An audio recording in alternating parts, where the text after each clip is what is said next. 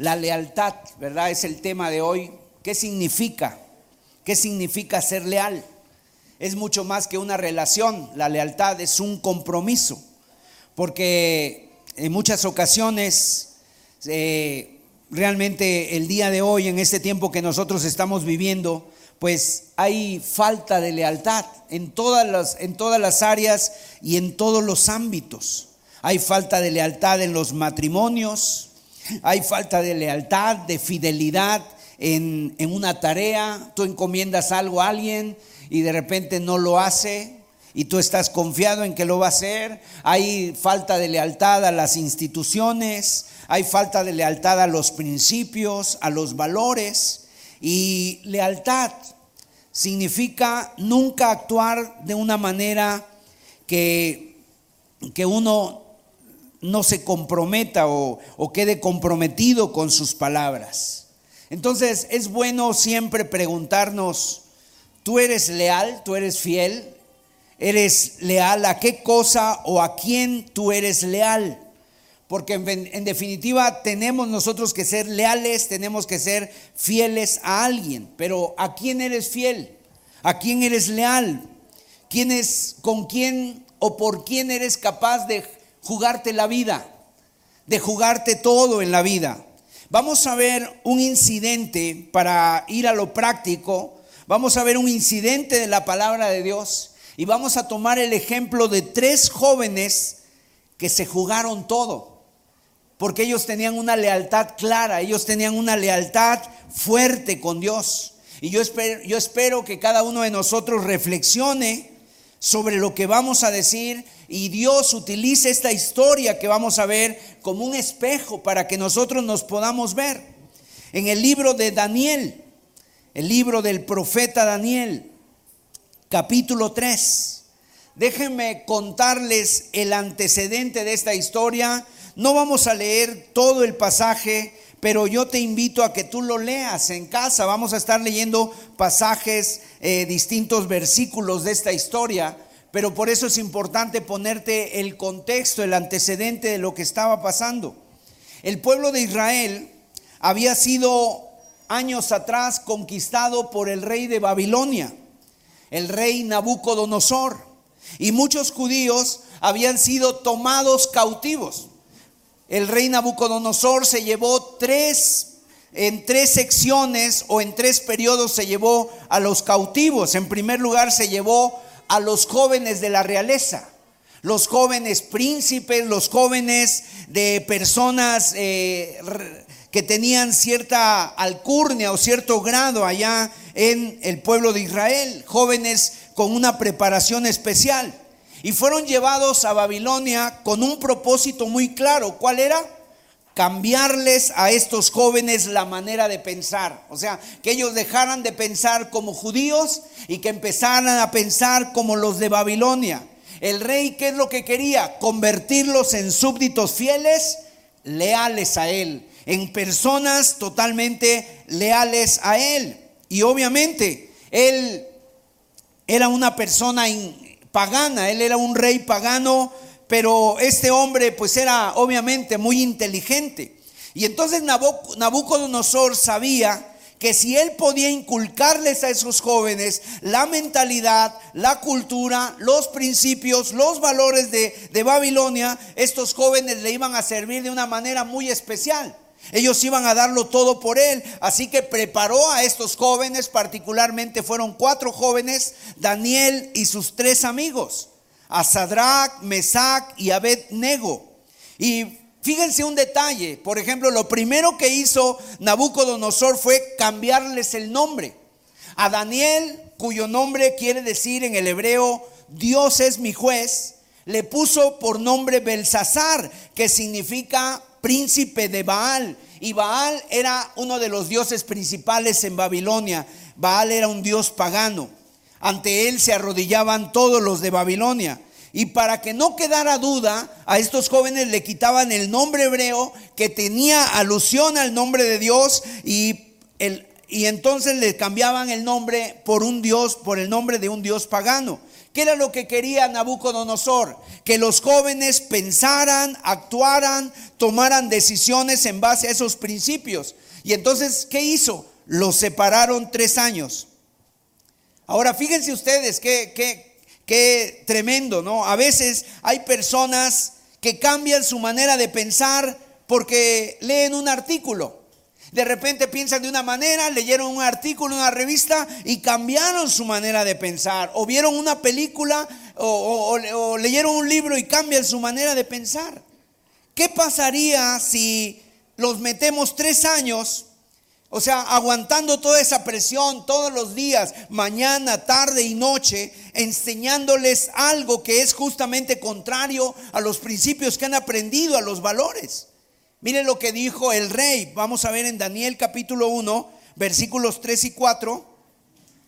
El rey le ordenó a Aspenaz, jefe de los eunucos, que trajese de los hijos de Israel, del linaje real de los príncipes, muchachos en quienes no hubiese tacha alguna, de buen parecer, enseñados en toda sabiduría, sabios en ciencia, y de buen entendimiento e idóneos para estar en el palacio del rey y que les enseñase la letra y la lengua de los caldeos.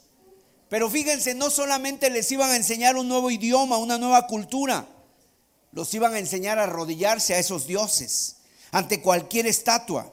Y entonces ahí encontramos a este hombre en el capítulo 3, a Nabucodonosor, que de repente, este hombre, así eran los reyes, se le, no sé, se le zafó un tornillo, no sé qué pensó este rey, y empezó a construir una estatua de 30 metros de altura.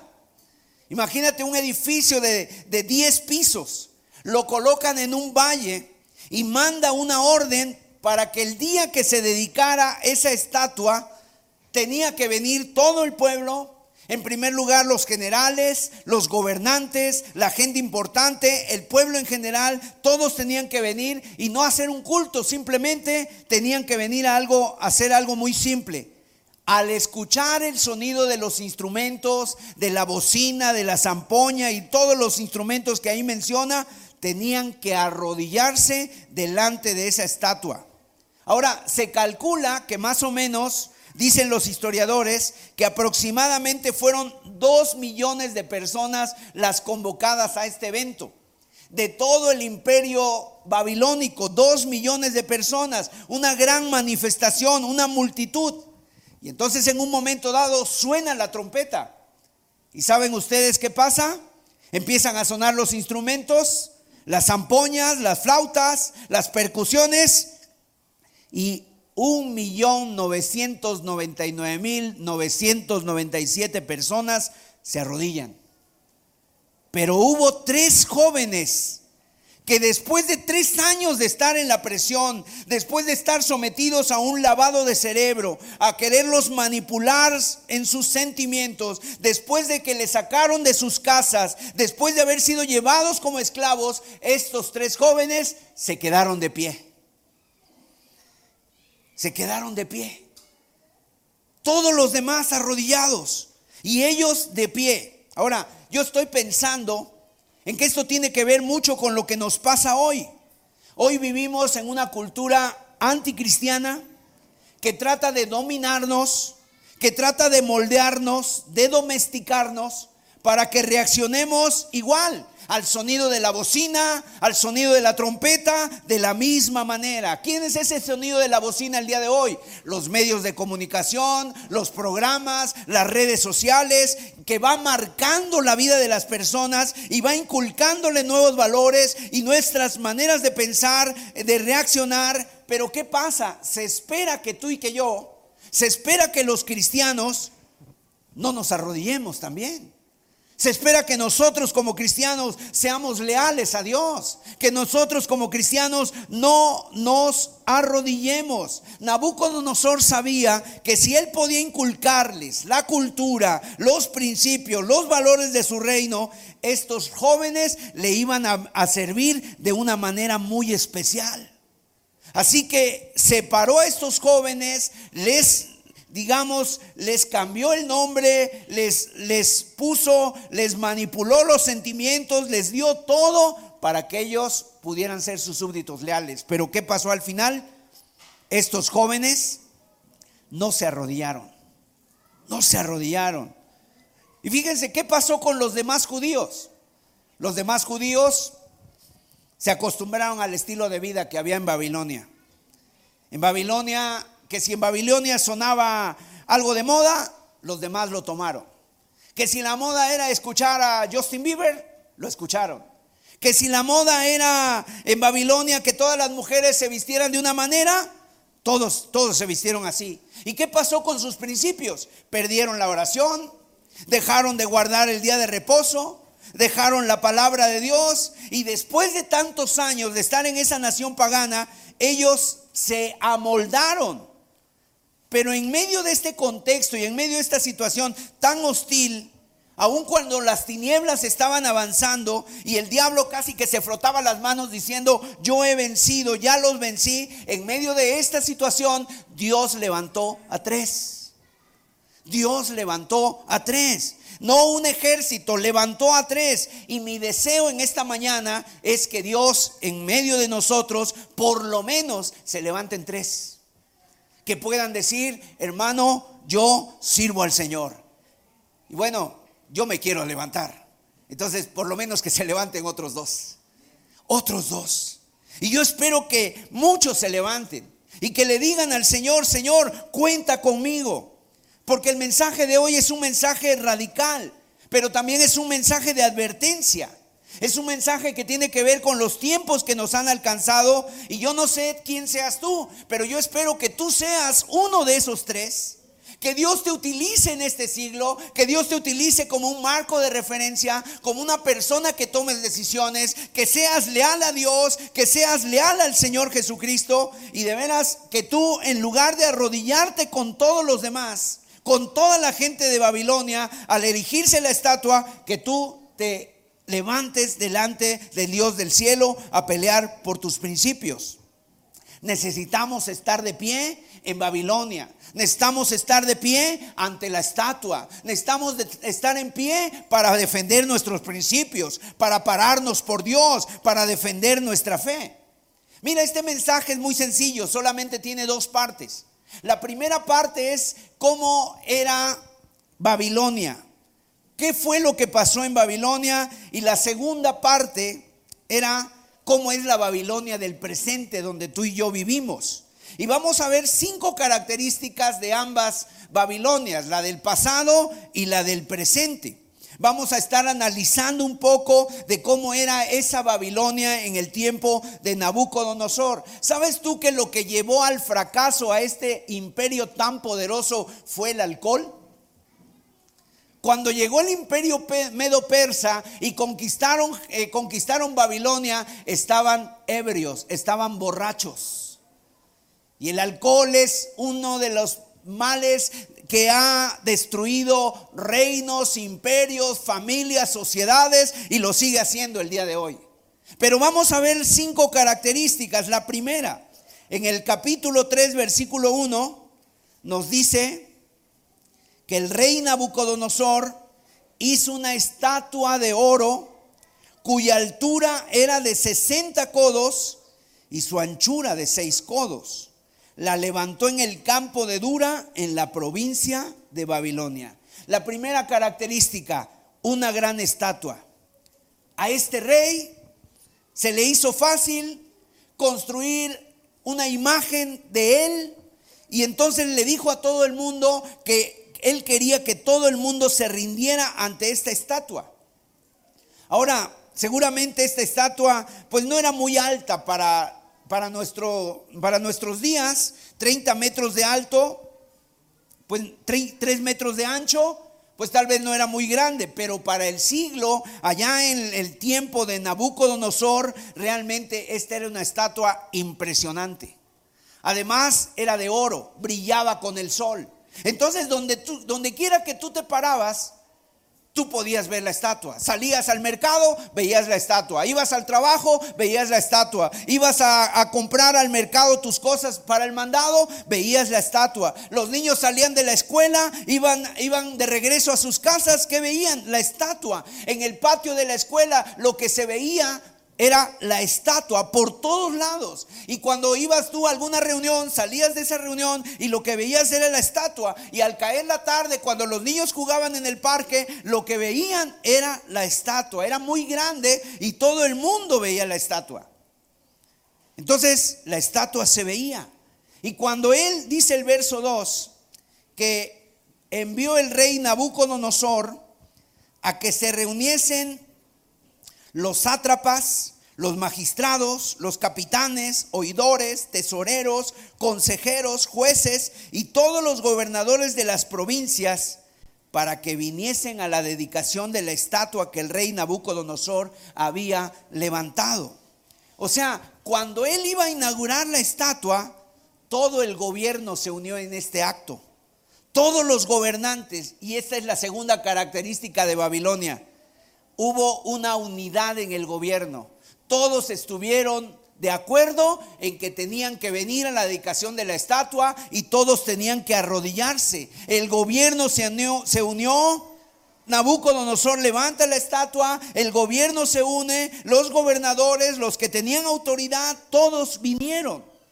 Y la tercera característica era que un pregonero, vino alguien y empezó a decirles que todos tenían que venir y todos, tenía, todos tenían que estar ahí viendo a la estatua. Dice el versículo 4, Daniel capítulo 3, verso 4, y el pregonero anunciaba en alta voz, mándase a vosotros, oh pueblos, naciones y lenguas.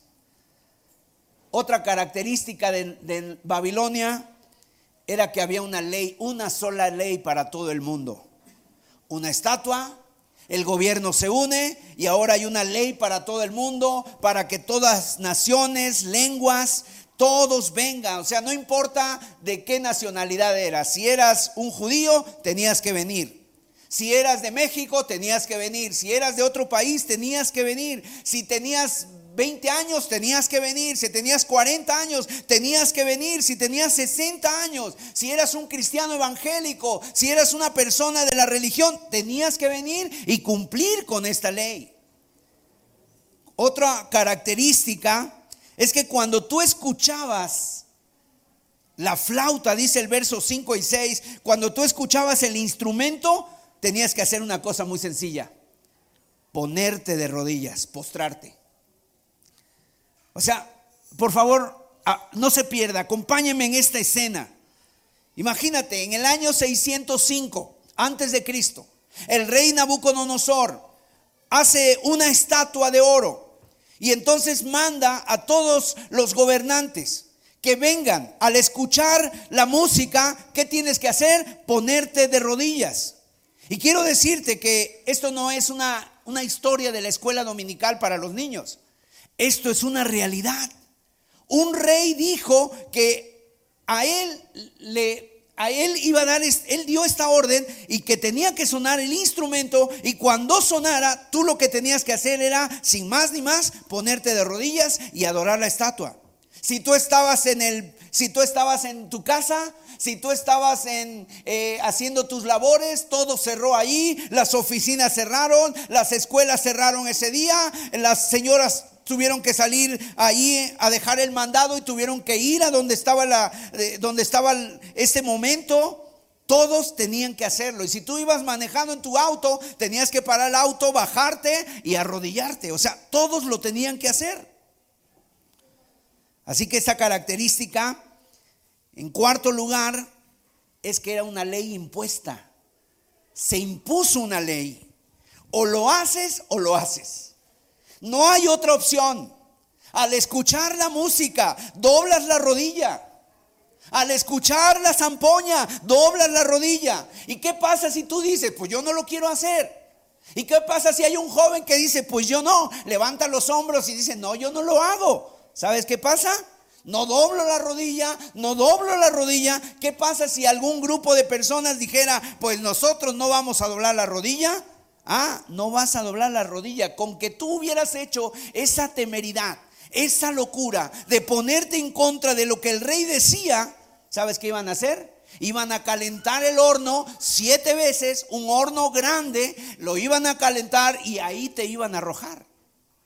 Literalmente, en el acto, sin pasar mucho tiempo, te iban a lanzar al horno de fuego. A ti y a todas las personas que estuvieran contigo. Si eran cinco, si eran diez, si eran cien, los iban a aventar al horno. Así que la quinta característica es que había consecuencias si tú no, si tú te negabas a hacerlo. Si tú te niegas, sufre las consecuencias. El que diga yo no me postro al horno de fuego. El que diga yo no me postro a la leña.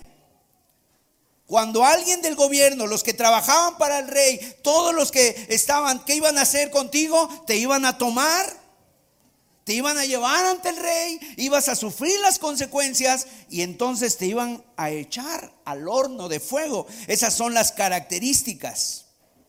¿Sí? Entonces, imagínate, cualquiera de, cualquiera de nosotros iba a ser llamado, a ver, a ver muchacho, tú dices que no quieres. Vamos a empezar a tocar el tambor, el tambor. A ver, a ver, Jorge, toca el tambor ahí en la batería. Y empiezas a tocar. Y entonces vete preparando, porque en cuanto lo empieces a escuchar, te tienes que postrar. Te tienes que postrar delante de la estatua. Yo no sé si lo estás entendiendo. ¿Lo vas a hacer o no lo vas a hacer? Mira, si no lo haces, esos hombres te van a lanzar y te van a meter al horno de fuego. No, no te van a meter al spa, no te van a meter al baño sauna, ¿verdad? Te van a meter al horno de fuego donde te vas a quemar.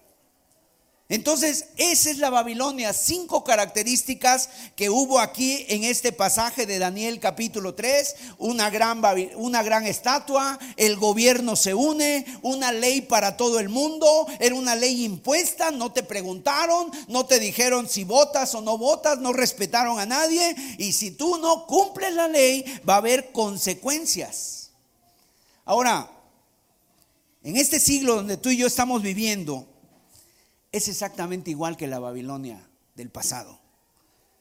Y te voy a pedir por favor que no te desconectes, que te conectes conmigo. Y si hay un pensamiento que te está distrayendo, concéntrate, sácalo, ¿verdad? Porque lo que vamos a ver ahora a continuación, ponga, atención, porque tu alma, de veras, ponga por amor a tu alma, te lo pido que tú pongas atención a esta predicación, porque ya hemos visto la Babilonia del pasado y yo estoy convencido de lo que nos está tocando a vivir a nosotros. Es exactamente igual que lo que acabo de describir.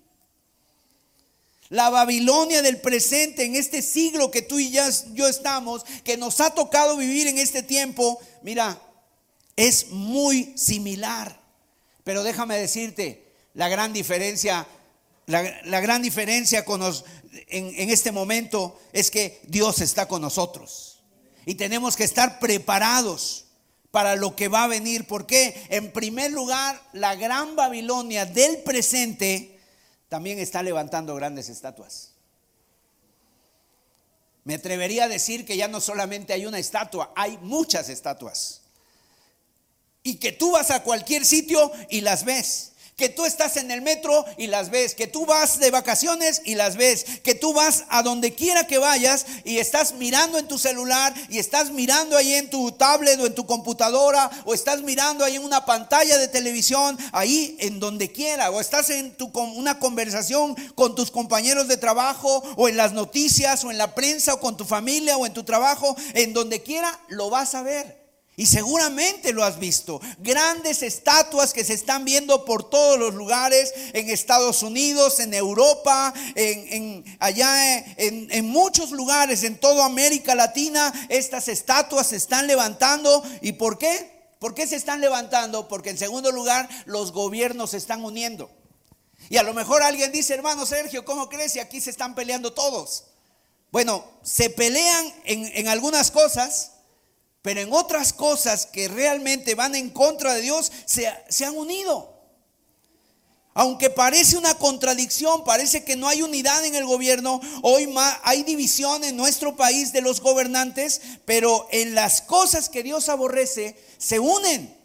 En las cosas que van en contra de la palabra de Dios, en contra de, de, lo que Dios ha dicho, ellos ponen su firma y su consentimiento. Los gobernantes se están uniendo para aprobar leyes que Dios aborrece. Los gobiernos se están uniendo para decir sí a lo que Dios dice que no y para decir no a lo que Dios dice que sí. Se están uniendo los gobernantes y no solamente en este país, sino en Europa, en, en, todo, eh, en Estados Unidos. Esos gobiernos progresistas que se le llaman, el día de hoy se están uniendo. Y en tercer lugar, están poniendo una ley para todo el mundo. Hay leyes que ya están y que vendrán y que, y que no nos vamos a librar ninguno de nosotros. Aunque tú digas, pero yo soy cristiano, aunque tú digas, pero yo no creo en eso, yo creo en el Señor, las cosas se van a poner tan complicadas que van a venir leyes que te van a afectar a ti y me van a afectar a mí. Leyes que te van a decir que hagas cosas que van en contra de tus principios. Y yo espero que tú tengas principios.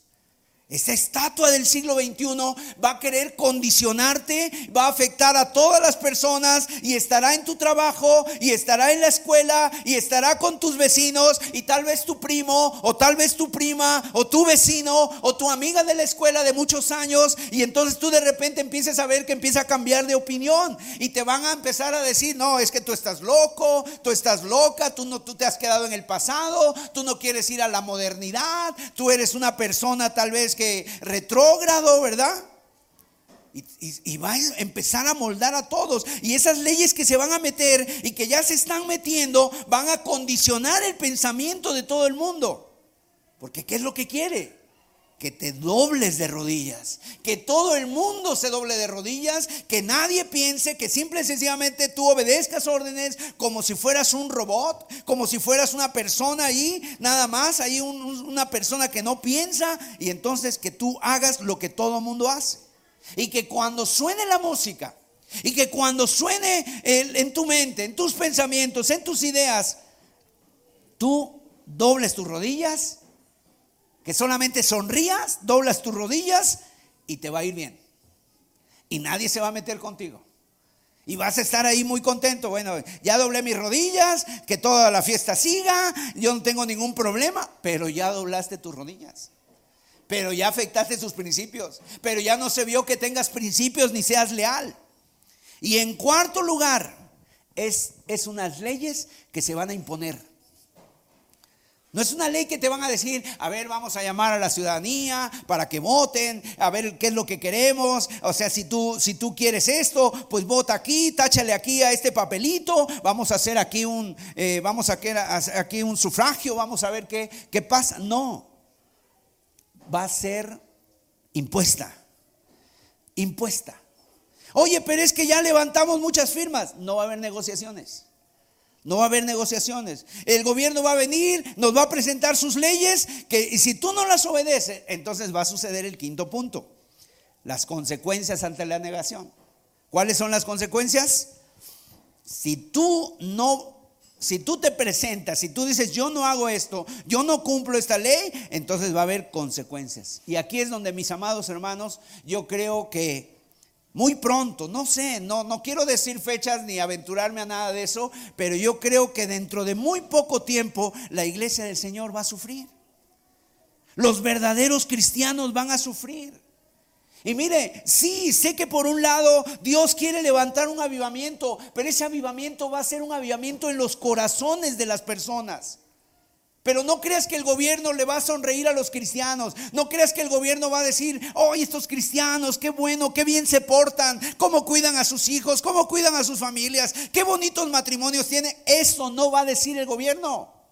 El gobierno lo que va a decir, estos cristianos están, estos cristianos se están oponiendo a la modernidad. Estos cristianos son un lastre, no quieren los avances de la nueva mentalidad, no quieren esto. Entonces hay que acabar con ellos. Y los políticos ya han querido sacar y están queriendo sacar a Dios de todo, ¿verdad? Lo han sacado de las aulas, lo han sacado de todo. Hace algunos años, allá en la ONU, en la Organización de las Naciones Unidas, siempre había habido un versículo bíblico. Y ese versículo decía de Isaías que no se entrenarán más para la guerra y que cambiarían sus espadas por asadones, o sea, para que hubiera alimento. ¿Sabes qué hicieron? Lo quitaron. En Washington, allá en la capital de los Estados Unidos, donde había una Biblia, la agarraron y se la llevaron. Ya no más Biblia. Ya no más Biblia, o sea, la gente que tiene el control de la sociedad odia a Dios, odia a Dios, este sistema de cosas, el mundo que Dios le llama, aborrece a Dios y como lo odiaban la generación de Noé, entonces lo odian a Dios. Y tengo la convicción de que me atrevería a decir que esto es lo que nos espera. Una gran estatua, unidad en el gobierno, una ley para todo el mundo, una ley que se va a imponer, que no va a ser una opción, que no te van a preguntar. Y lo último, que si no obedeces va a haber consecuencias. Consecuencias. Y quiero decirte que tal vez en algunos países ya está pasando esto. Hay predicadores que están siendo encarcelados por predicar la palabra de Dios. Y algún, algún cristiano le van a dar una multa, ¿verdad? Que no puedas pagar. O te van a empezar a discriminar. Te van a empezar a echar del lugar de trabajo. Ah, no, pues si tú no tienes esa mentalidad, si tú no accedes a esto, tú eres una persona eh, que piensas diferente, ya no hay trabajo. Y lo que voy a decir es, puede ser polémico, pero yo creo que la persecución en los últimos tiempos precisamente en este país, no va a ser que maten a los cristianos en una plaza, ¿verdad? La persecución es que va a empezar desde los puestos de trabajo. Si eres cristiano, te van a echar de tu trabajo. O tú mismo ya no vas a poder estar ahí. Por la situación que si estás ahí tienes que enseñar porque vas a tener, vas a ver comprometidos tus principios. Entonces, por ser cristiano, pero yo digo, un cristiano verdadero. Cristianos verdaderos, porque porque hay muchas personas que son simpatizantes. Hay muchas personas que están convencidas, pero no están convertidos. Mira, si tú el lunes por la tarde, si tú de veras eh, cambias tu manera de pensar, venimos a la reunión, pero el lunes por la mañana o por la tarde ya es otra cosa en tu vida, tú no vas a tener ningún problema. Tú vas a estar sonriente. Pero aquellos que son verdaderos cristianos, aquellos que son verdaderos discípulos de Cristo, van a sufrir las consecuencias. Van a sufrir las consecuencias. Entonces, mis amados, cuando hablamos de la lealtad a Dios, una vida de lealtad a Dios es contraria a la opinión de la mayoría. Miren lo que dice el versículo 6 y cualquiera que no se postre y adore, inmediatamente será echado dentro de un horno de fuego ardiendo.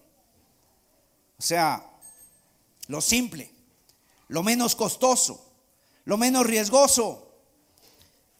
Que alguna persona dijera, imagínate que estos jóvenes hubieran dicho, Sadrach, Mesach, Abednego, nos van a echar al horno de fuego. ¿Qué hacemos, muchachos? Hacemos como que nos postramos y nadie nos ve. Lo hace la mayoría, no hay problema. Si todos van para allá, ¿para qué ir de sentido contrario? Y eso es lo que están sintiendo muchos cristianos el día de hoy. La presión en la escuela, en el trabajo, en los grupos, en las calles, en los negocios. Si todo mundo lo hace. Pero mira, mi amado, el Señor espera que tú no seas leal a la mayoría. El Señor espera que tú le seas leal a Él. A Él. Parece ser que la mayoría tiene la razón, pero la mayoría no tiene la razón. Lamentablemente pasa el día de hoy en la iglesia que mucha gente viene el domingo a exaltar, ¿verdad? Pero cuando sale a la calle se arrodilla delante de cualquier propuesta del enemigo. Y no es chiste de veras. Somos capaces de serle leales a Dios, pase lo que pase y cueste lo que cueste. O de repente también en nuestra vida perdemos nuestra lealtad y perdemos nuestros principios tan pronto salimos de la reunión. ¿Qué se espera que haga un cristiano? ¿Qué se espera que haga un hijo de Dios? Cuando todos están hablando de obscenidades, ¿qué se espera de un cristiano? Cuando todos están programando actividades que tienen que ver con el mundo, con la carne, con los deseos de los ojos, la vanagloria de la vida, ¿qué se espera de un cristiano? ¿Qué se espera que hagamos tú y yo ante la presión del mundo? ¿Qué vamos a hacer? Se espera que seamos diferentes, se espera que reaccionemos diferentes, aunque eso nos cueste que nos tachen, que nos rechacen, que se burlen, no importa. O arrodillarnos como hace la mayoría. En segundo lugar, la lealtad es ser leales al Señor, siempre va a crear oposición. No solamente te pone al frente de la opinión, o de la costumbre o la presión de la mayoría, sino que crea oposición. Porque en los versículos del 8 al 12 dice que aparecieron unas personas, siempre los hay, ¿verdad? Estos hombres vieron a los tres jóvenes, era tanta la gente que el rey ni cuenta se dio, pero hubo unos chismosos. Hubo unas personas ahí, unos envidiosos, unos orgullosos que siempre lo vieron. Ya viste, estos no se arrodillaron. Pues yo no sé, yo no vi, yo estaba arrodillado, pero ellos no. Ah, no, a ver otra vez. Y entonces, ¿qué pasó? Los llevaron al rey para acusarlos. Siempre va a aparecer la acusación, la burla. Eres un anticuado, eres una persona religiosa, eres un ignorante y cuántas cosas de veras dicen de los cristianos. Mira, si tú quieres ser un, cristiano fiel al Señor, si tú quieres marcar la diferencia, si tú quieres mostrar que tus valores no son los mismos de este mundo, si tú quieres tener una vida que honre al Señor, vas a padecer oposición. Se van a burlar, te van a acusar, te van a aislar. En algunos casos van a hacer cualquier cosa para sacarte del medio. ¿Por qué? Porque la Biblia dice que las tinieblas no soportan la luz, pero la luz en las tinieblas resplandece. Entonces, alguien a lo mejor dice, a ver hermano Sergio, pero no estoy entendiendo. ¿Me podrías decir algunas de esas estatuas que hay el día de hoy que tú mencionaste? Mira, por lo menos hay ocho estatuas que se están levantando. La primera, esta ya está levantada desde hace mucho tiempo, es la estatua del evolucionismo. La estatua del evolucionismo. Y es una teoría. La teoría de la evolución. O a veces ni siquiera llega a una teoría. El Big Bang famoso. Y que si tú no crees en eso, tú eres un ignorante. A ver, jovencitos que están aquí, a ver, jovencitas que están aquí, ¿cómo tú vas a creer que Dios hizo al mundo si venimos del mono? Mira, ahí tenemos una imagen. ¿A poco no ves ese mono que se está levantando? Se está levantando, ¿verdad? Y de ahí venimos. ¿Quién es? Si hay personas que están yendo a la universidad y se plantan en su clase y de repente se paran y dicen, yo no soy evolucionista, yo soy creacionista. Yo creo en que Dios creó. Bueno, prepárate para no ser popular en ese salón de clases. Prepárate para no ser popular en tu salón. Porque ya desde hace muchas décadas, desde siglos pasados, se ha levantado una inmensa estatua. Sabes, hubo filósofos como Federico Nietzsche, como Hegel, Dostoyevsky, que ellos acuñaron esta idea Dios ha muerto. La muerte de Dios. Y decía uno de ellos, si Dios ha muerto, entonces todo está permitido. Si Dios ha muerto, ¿de dónde venimos? Pues entonces viene esta teoría, que por cierto es una teoría, a diferencia de la ley de la gravedad. La ley de la gravedad es eso, una ley, es una ley demostrada, es una ley que se repite constantemente, pero esta es una teoría porque no se repite. Así que si tú estás aquí en el siglo XXI, cuando hablan de la evolución, mucha gente ha doblado las rodillas ante la evolución y te postras. Porque todo el mundo lo dice, porque en el libro de texto el monito se va levantando, ¿verdad? Porque, porque no cuestionas, porque venimos, porque hubo una gran explosión y que de ahí partió todo. La estatua de la evolución es la primera estatua, que por cierto, tristemente, todas estas estatuas que yo estoy diciendo ya están metiéndose dentro de las iglesias también. ¿Sabes tú que hay, hay, iglesias que ya dudan del Génesis? Hay que arrancar el Génesis ahí, los primeros, eh, los primeros capítulos. Yo no creo que Dios haya hecho el mundo en seis días. Yo no creo que Dios haya hecho a Adán y Eva. Yo no creo eso. Mira, Dios creó el mundo en seis días, dice la palabra de Dios. Y nuestro Dios es tan poderoso que si hubiera querido, lo hubiera creado todo en un día. Porque Él es todopoderoso. Y Él lo hace porque Él es todopoderoso. Pero ¿qué pasa? El problema es que empezamos en nuestra mente a dudar. Y nuestra mente, el hombre se cree que tiene una mente poderosa, pero es pequeñita. Y en algunas cosas el hombre va muy avanzado, pero en otras cosas el hombre retrocede, como lo que decía el hermano Jorge el día de hoy, ¿verdad? Hoy matamos los niños y cuidamos los árboles. Matamos los niños en el aborto y cuidamos las plantas y, los animalitos que están en peligro de extinción. Y los perritos y los gatos. Entonces, en primer lugar, es esta estatua que se ha levantado la estatua de la evolución. En segundo lugar, otra estatua que se ha levantado, el sexo, la sexualidad. A donde quiera que tú vayas, los panorámicos, te vas a una parada de transporte, ¿qué es lo que ves? Jóvenes semidesnudas, enseñando su cuerpo, promocionando lencería femenina. Una persona, el otro, hace años, de hecho ya tiene años que esto pasaba, no sé ahorita cómo estén las cosas, pero decían que en los centros comerciales de Miami, una persona, un cristiano me decía esto, hermano, es que tú vas y ya están las señoritas ahí, jóvenes edecanes, mostrando la lencería en una pasarela. Y están pasando los niños, y están pasando los jóvenes, y están pasando las familias, y están mostrando la lencería. ¿Qué necesidad? Así que, ¿qué es lo que tú haces? Tienes que estar luchando en pensamientos. Ahí, si esa fue tu concupiscencia, ¿verdad? Tienes que estar luchando para no ver a una mujer que no te corresponde ver. Pero el sexo se está metiendo hasta en la sopa, hermanos. El sexo se está metiendo en todos lados. Papás que están aquí, lo peligroso que tú puedes hacer el día de hoy es darle a tu hijo pequeño un celular y no estar al pendiente de él. Porque ese videíto que él está viendo de Bob Esponja, de verdad, y ves Bob Esponja 1, el 2 y el 3, y en el 4 ya va a aparecer un video pornográfico. Y no tienen ni idea. Y nosotros somos a veces tan ingenuos que le damos ese celular a nuestros hijos para que vayan viendo y vayan reproduciendo, pero tú no sabes los anuncios que vienen. Métete una serie de Netflix. ¿De qué te hablan? Del sexo.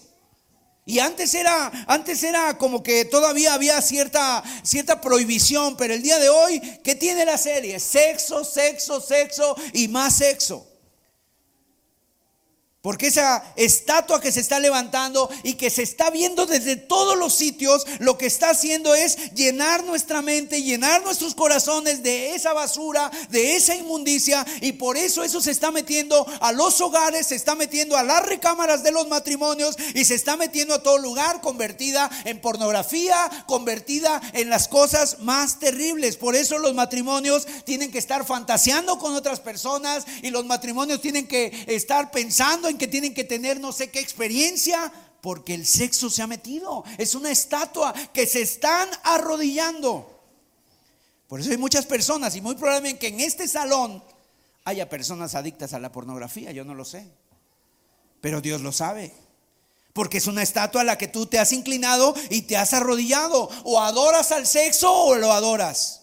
Y esta sociedad está hipersexualizada, eh, hipersexualizada. ¿Y sabes una cosa?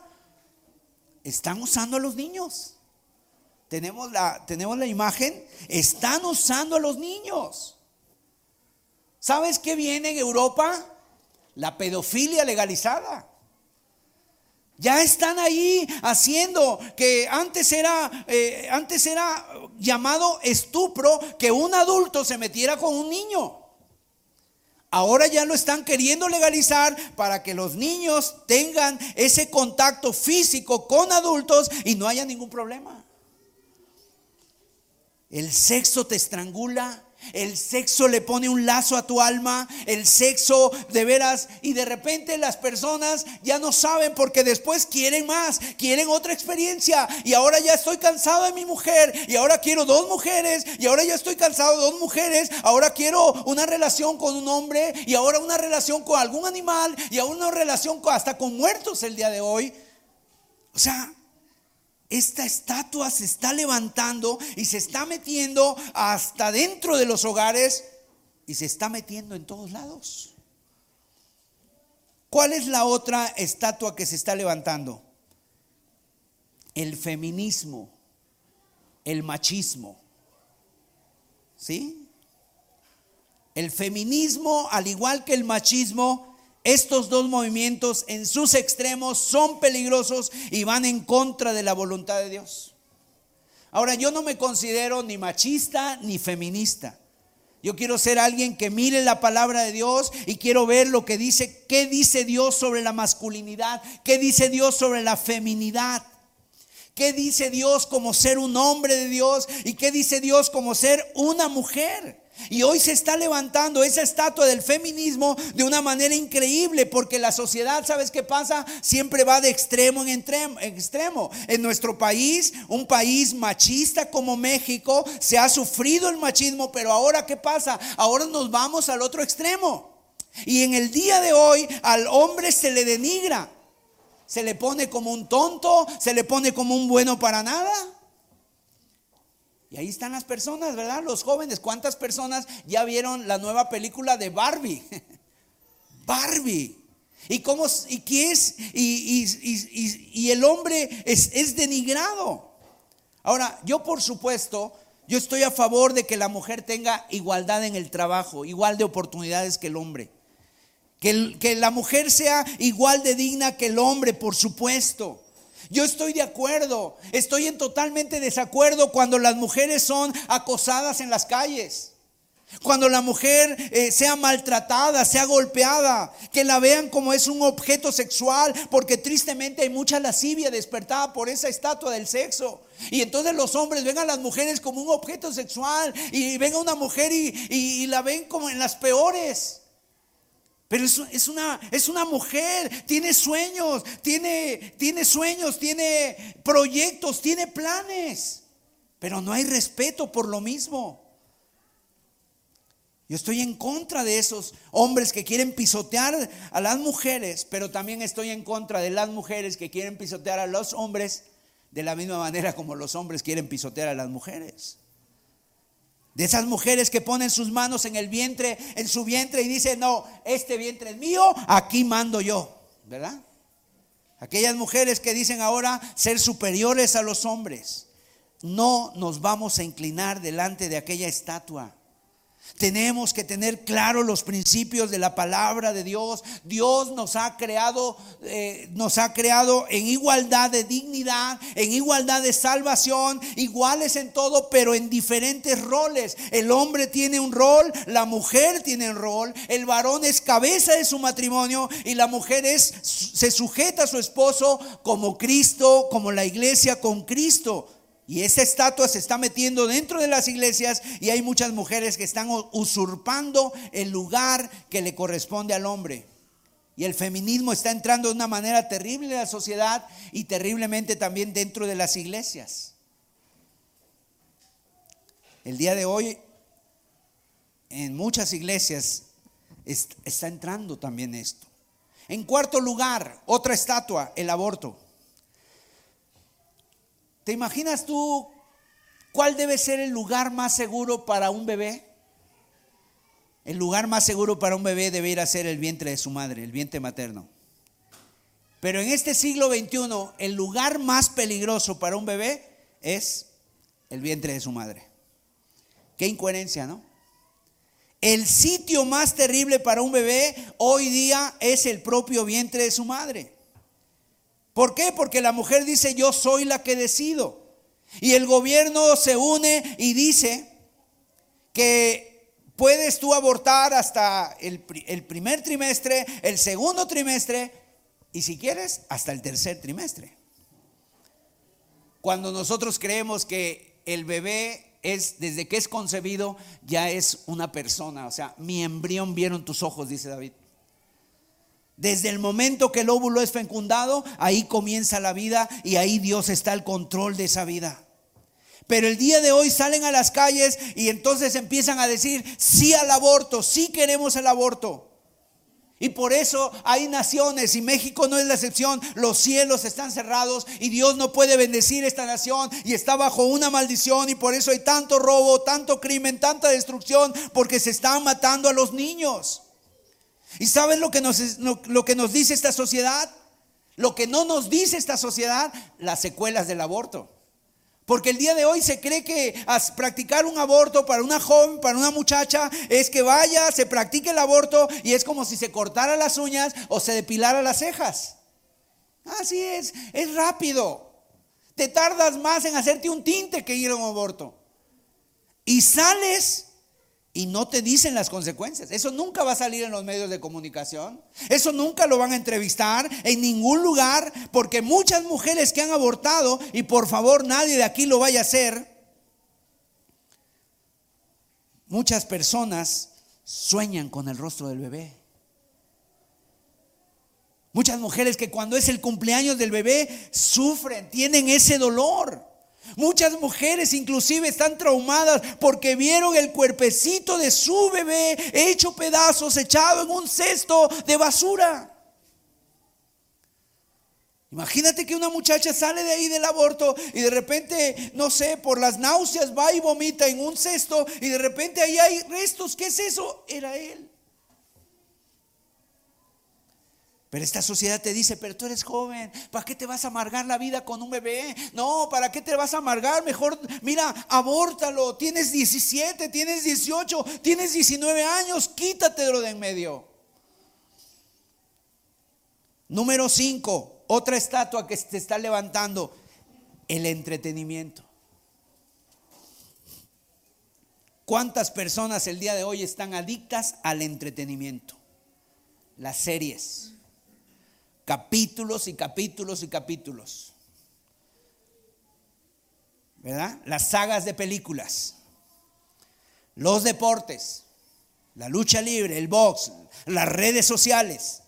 Y está conectado a las redes sociales y está desconectado de Dios.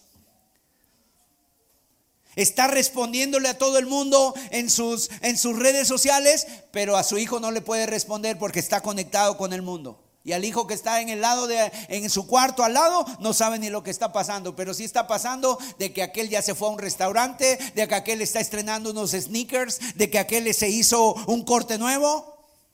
Ahora, no me malentiendan. No, ah, entonces estamos en contra del celular. No estoy diciendo eso. La Biblia dice, todo me es lícito, pero no todo me conviene, dice Pablo, y yo no me voy a dejar dominar por ninguna de ellas. Pídele al Señor, mi amado, que cuando tengas que estar con tu esposa platicando, estés con tu esposa y no con el celular. Que cuando estés con tu hijo en el parque, eh, pídele que estés ahí con él, atendiéndolo, mirándolo, ¿verdad? A los ojitos y no con el celular. Que cuando estés orando, sería lo peor, ¿verdad? Que cuando estés orando, estés orando y estés con el celular apagado o lejos de ti. Porque sería algo terrible, ¿no? Que alguien estuviera orando. Sí, Señor. Ay, este WhatsApp, gloria a Dios, aleluya. Que cuando estés en la reunión, escuchando la palabra de Dios, y que eso estamos haciendo hoy, que no le estés poniendo más atención al celular. Por eso ni siquiera lo pongas en vibrador, por favor. Ponlo en modo avión para que no entren mensajes. Mis amados, los entretenimientos están matando la espiritualidad en la vida de los cristianos. Están matando la espiritualidad de las iglesias. La estatua del entretenimiento está secando a la iglesia, la está convirtiendo en huesos secos. No hay oración, no hay estudio de la palabra, no hay comunicación en los hogares. Y tú y yo tenemos que decirle al Señor, Señor, no me voy a arrodillar ante esta estatua, Señor, ayúdame. Yo quiero ser leal a ti, no me voy a arrodillar delante de esta estatua. Voy a ponerle límites. Sí, Señor, cuando llegue a mi casa y esté con mi esposa o esté con mi hijo, entonces yo voy a estar a un lado de mi teléfono y voy a estar contigo. Y vamos a estar platicando. Y yo no sé cómo le voy a hacer, Señor. Tengo muchas cosas que hacer. Me llegan mensajes al por mayor, pero ayúdame. No quiero que esa estatua me domine. Otra estatua, los divorcios. ¿Sabes tú que en nuestro país en el 2021 se registraron 149.675 divorcios? parece un número de la lotería esto. 149.675. Y va en aumento el divorcio entre cristianos divorcios entre cristianos. ¿Y los niños cómo quedan? Quedan con sus padres separados. Mira, yo te quiero decir algo. Tu hijo no quiere un viaje a Disney. A lo mejor muchos niños dicen, sí. Tu hijo quiere ver a su papá y su mamá juntos. No al divorcio, no al divorcio. Porque Dios, aún Dios, es el que restaura los matrimonios. Dios es el que transforma los corazones para su gloria, cambia los matrimonios, para que aquí entre nosotros haya testimonios de matrimonios que se estaban desintegrando y el Señor vino y los tomó y los restauró y el día de hoy hay un nuevo amor entre ellos, gloria a Dios, y eso le da gloria a Dios en medio del tiempo que vivimos. Necesitamos el poder del perdón, mis amados. Necesitamos vencer nuestro orgullo para que no se produzcan divorcios. Necesitamos pedir ayuda. ¿Para qué? Para que nosotros eh, estemos bien antes de que sea demasiado tarde. Necesitamos trabajar con los jóvenes antes de casarse para que cuando lleguen al matrimonio no se desilusionen y quieran salir de ahí corriendo.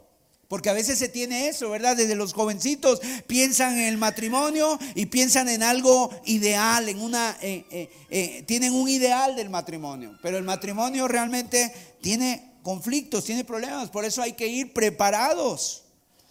Necesitamos trabajar en los matrimonios para que un día no nos veamos firmando una hoja de divorcio.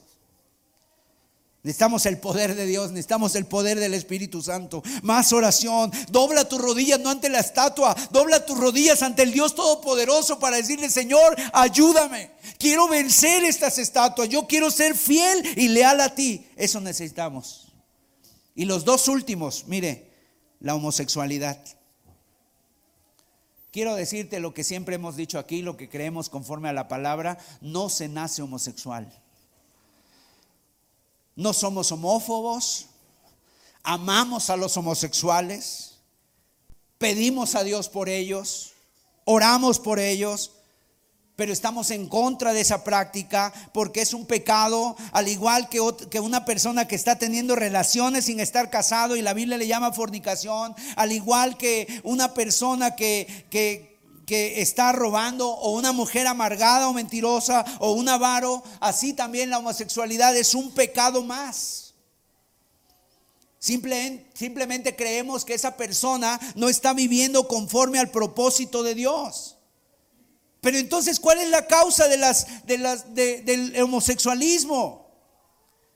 Bueno, por lo menos hay tres, tres motivos. Número uno, familias desintegradas. Si tú profundizas un poquito y preguntas un poquito a las personas que están con, este, con esta forma de vida, con este pecado, pregúntales cuál fue su situación en casa. Y te vas a dar cuenta de algo. Familias desintegradas, familias disfuncionales. El varón no tomó su papel, no hubo ese amor del padre, ese acercamiento. Y todo eso le va afectando al niño. En segundo lugar, otra causa, abusos sexuales.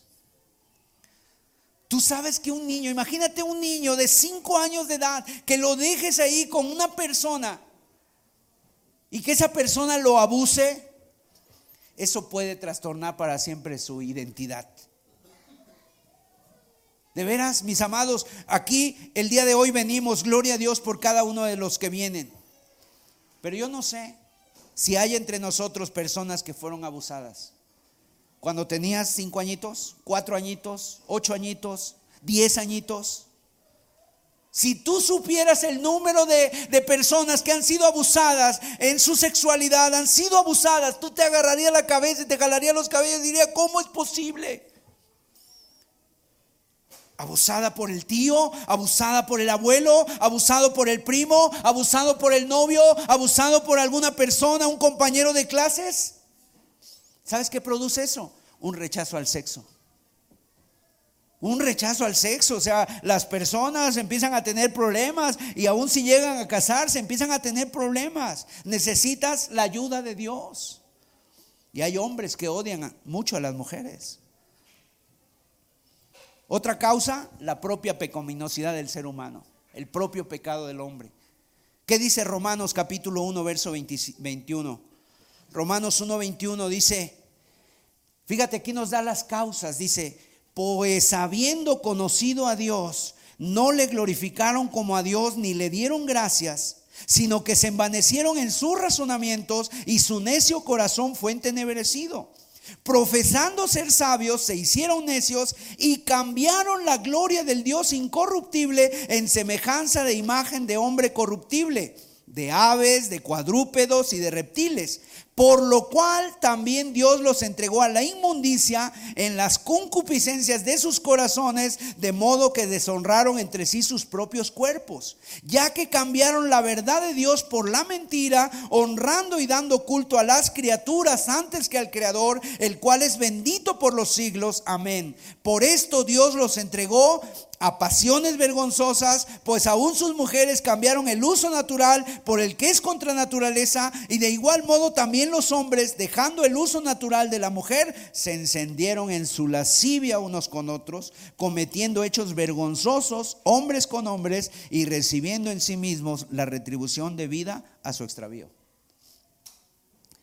O sea que el hombre en pecado, el pecado te va envolviendo, envolviendo y te va haciendo esclavo y cada vez te agarra más y te agarra más y te hunde más. Y el hombre ya no se conforma con una relación, ahora quiere otra cosa, ahora quiere experimentar nuevas cosas y viene una depravación y entra un pecado que se llama la lascivia. ¿Qué es la lascivia?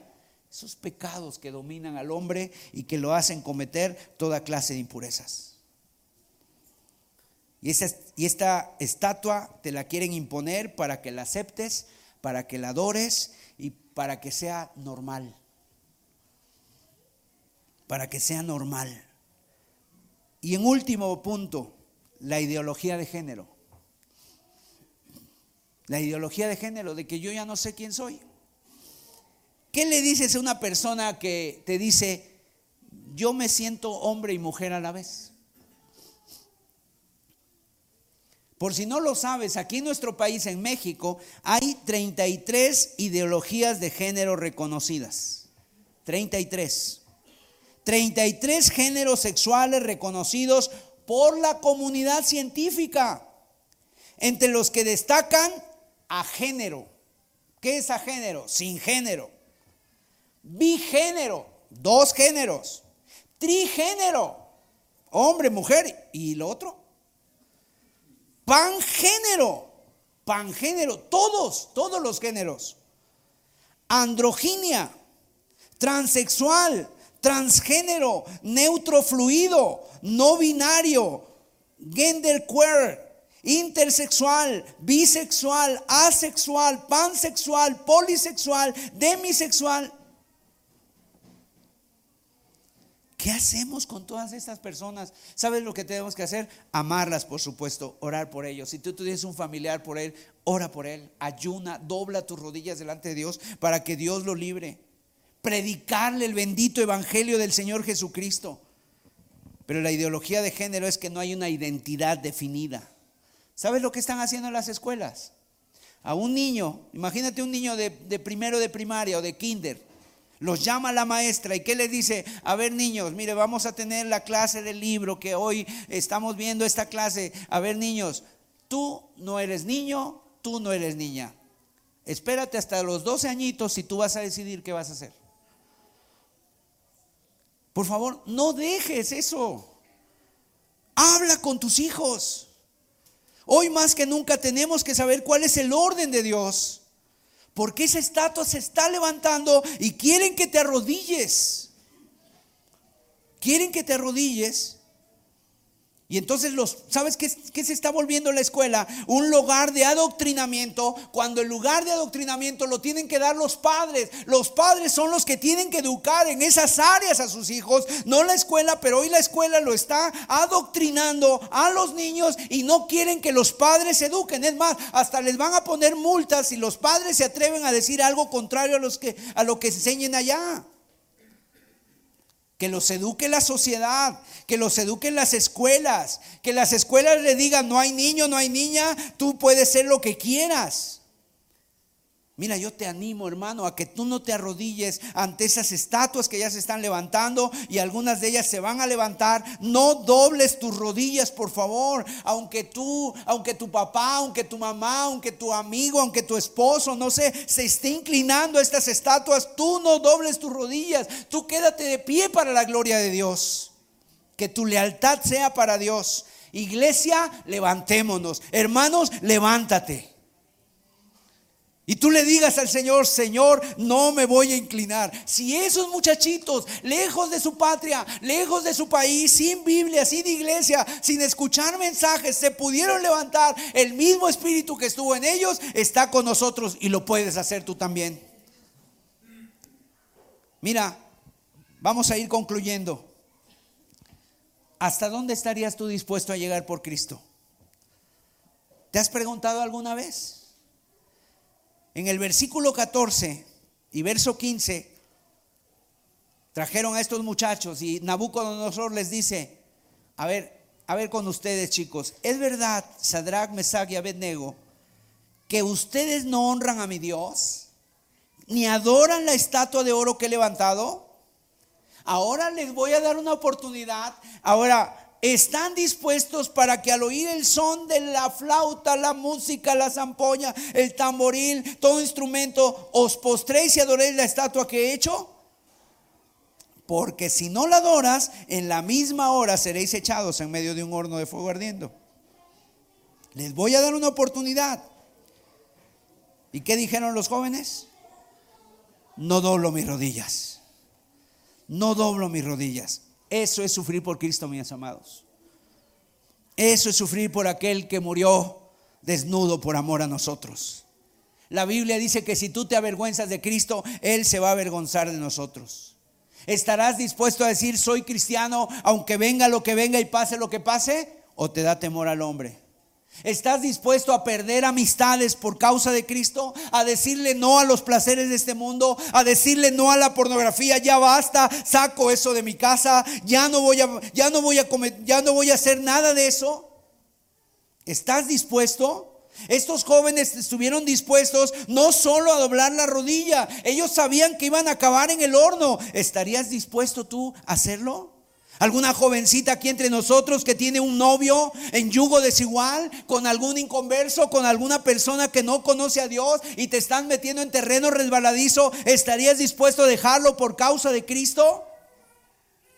¿Estás dispuesto a pagar el precio eh, de seguir a Cristo? O si en tu trabajo te piden que tienes que mentir o tienes que hacer algo, ¿lo harás? Porque te dan un salario. Mira, Dios no te va a dar un salario, Dios te va a dar un salario mucho más grande, la vida eterna. Sadrach Mesach el verso 16 y 18. Sadrach mira la respuesta, por favor. Respondieron al rey Nabucodonosor. No es necesario que te respondamos sobre este asunto. He aquí nuestro Dios a quien servimos puede librarnos del horno de fuego ardiendo. Y de tu mano, oh rey, nos librará. Y el verso 18, mira, esas, esas palabritas. Y si no, y si no nos libra, nuestro Dios nos puede librar. Y si no, no serviremos a tus dioses, ni tampoco adoraremos la estatua que has levantado. O sea, y si no, me da igual, yo sigo a Dios. Si Él lo hace o si lo deja de hacer, yo sigo a Dios, porque yo amo a Dios con todo mi corazón y yo estoy rendido a Él. Y si Dios me da, gloria a Dios. Y si no me da, gloria a Dios. ¿O recibiremos de Dios solamente el bien y no el mal? El salmista que dice en el Salmo, bendeciré a Jehová en todo tiempo, su alabanza estará de continuo en mi boca. O sea, no alabes al Señor solo cuando te va bien, alábalo en todo momento. Recuerda que eres un hijo de Dios y si tú eres un verdadero hijo de Dios, eso nadie te lo puede quitar, porque nadie nos puede separar del amor de Cristo Jesús. Así que dile al Señor, no me inclino, no me inclino. El ser leales produce que tengamos una valentía fuera de lo común, mis amados. Esto que estos jóvenes hicieron no es porque ellos se habían tomado tres Red Bulls. No es porque ellos se habían tomado un energizante y ahorita dijeron nosotros estamos al 100 de baterías. No, fue por el Espíritu de Dios. Fue porque Dios estaba con ellos. Fue porque Dios estaba con ellos y ellos tenían confianza en Dios. Yo no sé de dónde sacaron esa fuerza, pero tenían fuerza, tenían la palabra. ¿Te acuerdas de David? ¿De dónde sacó fuerza David? Porque él no miraba al gigante, él miraba al Dios verdadero. Y nosotros, mis amados, tenemos al Dios verdadero. Gloria sea a Él.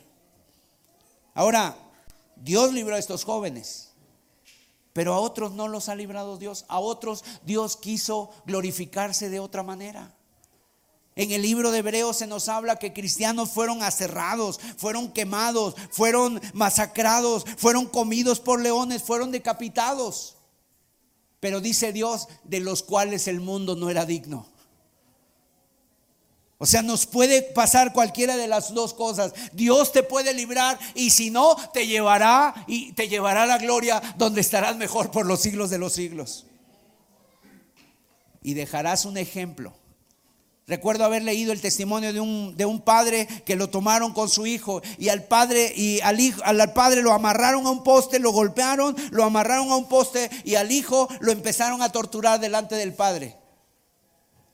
Y el papá lloraba al ver a su hijo que su hijo estaba siendo golpeado por los, por los, por los malos, por los hombres, estaba ahí y el padre lloraba y el padre quería abrir la boca y el padre quería decir, está bien, niego a Cristo, pero dejen a mi hijo. ¿Y sabes qué dijo el hijo? No, papá, no niegues a Cristo. Yo no quiero decir que tuve un padre cobarde. Deja que me maten. El Señor está conmigo.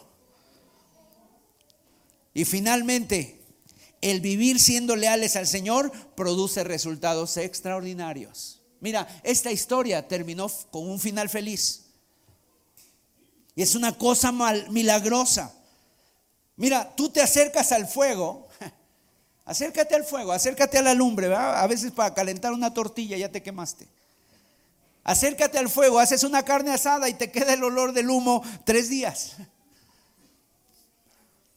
Pero a ellos, dice la Biblia en los versículos 24 al 27, que los echaron al horno de fuego. Estaba tan caliente ese horno, calentado siete veces, que los que lo echaron, dice que nada más se acercaron y las llamas, las lenguas los abrazaron. Pero ellos entraron al horno de fuego empezaron a caminar dentro del horno, en medio de las llamas, y eh, cuando vino Nabucodonosor a ver ese espectáculo, porque lo llamaron y le dijeron, mira, venga a ver el rey esto, y entonces el rey Nabucodonosor vio ahí adentro y le dijo, oigan, ¿No se equivocaron? ¿Que no echaron ustedes tres? Eran tres los que echaron. Pues yo veo cuatro. Y el cuarto era semejante al Hijo de los Dioses. ¿Quién era el cuarto? El Señor estaba con ellos. El Señor está con nosotros. El Señor estará contigo. El Señor está contigo si tú te paras por la verdad. Si tú no te arrodillas ante la estatua, el Señor te va a fortalecer, gloria a Dios. Te va a fortalecer. Dios, imagínate que todos se arrodillen y tú te quedas levantando tus manos y alabando a Dios. Mi gloria es para ti, Señor. Tú me salvaste, tú me compraste. Nada de estas cosas de este mundo son válidas, Señor. Tú me compraste, tú me salvaste. Tú reinas en mi corazón. Gloria a Dios. Y entonces Nabucodonosor rápidamente mandó sacar a los jóvenes del horno, vio que no estaban quemados, vio que el fuego no les había hecho nada, se cumplió lo que dice Isaías, cuando pases por el fuego no te quemarás, ni la llama arderá en ti, porque yo soy tu Salvador. Y aún después el rey Nabucodonosor dijo, a ver, se olvidó de la estatua por completo que todos adoren al rey de Sadrach, Mesach y Abednego. Que todos adoren a ese Dios, porque qué Dios que puede librar del fuego a los hombres. Ese es nuestro Dios, mis amados, el que está con nosotros. Y cuando tú le sigues, Él es digno de dar nuestra vida por Él y de pararnos por Él. Él no te va a desamparar y Él dicho, yo estoy con vosotros todos los días hasta el fin del mundo. Aleluya. Gloria sea a Dios. Y termina con el nombre del Señor exaltado. Y es lo que nosotros queremos. No hay mayor gloria para el hombre que exaltar el nombre de Cristo. Vamos a orar.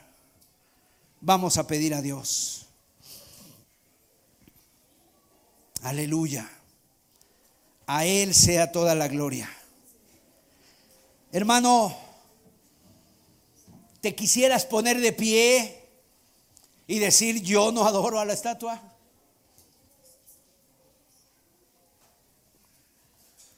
Permanecer de pie para decir yo no adoro a la estatua.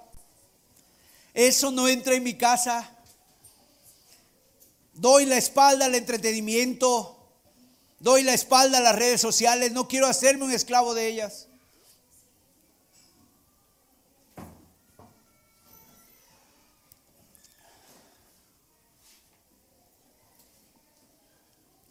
Ayúdanos, Señor, porque ciertamente la presión es mucha, Dios. La presión es mucha, es demasiada, Señor. Son tiempos difíciles que nos han tocado vivir, Señor. Pero Padre, pedimos de ti el Espíritu que es de poder, amor y dominio propio, Señor. Para que nos des la valentía, Señor, el denuedo y el poder, como lo pidieron los apóstoles, Señor para que no temamos a las amenazas de este mundo, Señor. Muéstranos, Señor, que tú quieres que seamos diferentes. Ayúdanos, Señor, que no nos acostumbremos, que no corramos con la corriente de este mundo, que no vayamos por donde van todos, Señor. Ayúdanos a ser valientes y a estar dispuestos a padecer por Cristo, Señor. A vivir una vida diferente, Señor. A ir en contra de la cultura a ir en contra, Señor amado, del paganismo. Oh Padre, que todas estas estatuas se postren ante ti, Señor. Oh Dios, para tu gloria, Señor. Y que tú encuentres un pueblo leal, un pueblo fiel, Señor. Díselo ahora tú en oración, hermano. Tú sabes de estas ocho estatuas, ¿cuál es la que a ti te pega? ¿Cuál es la que a ti te dobla? ¿Cuál es la a la que tú has sucumbes o has sucumbido en algunos momentos? Díselo al Señor hoy. Yo quiero estar de pie ante ti, Señor. Háblale con tus palabras.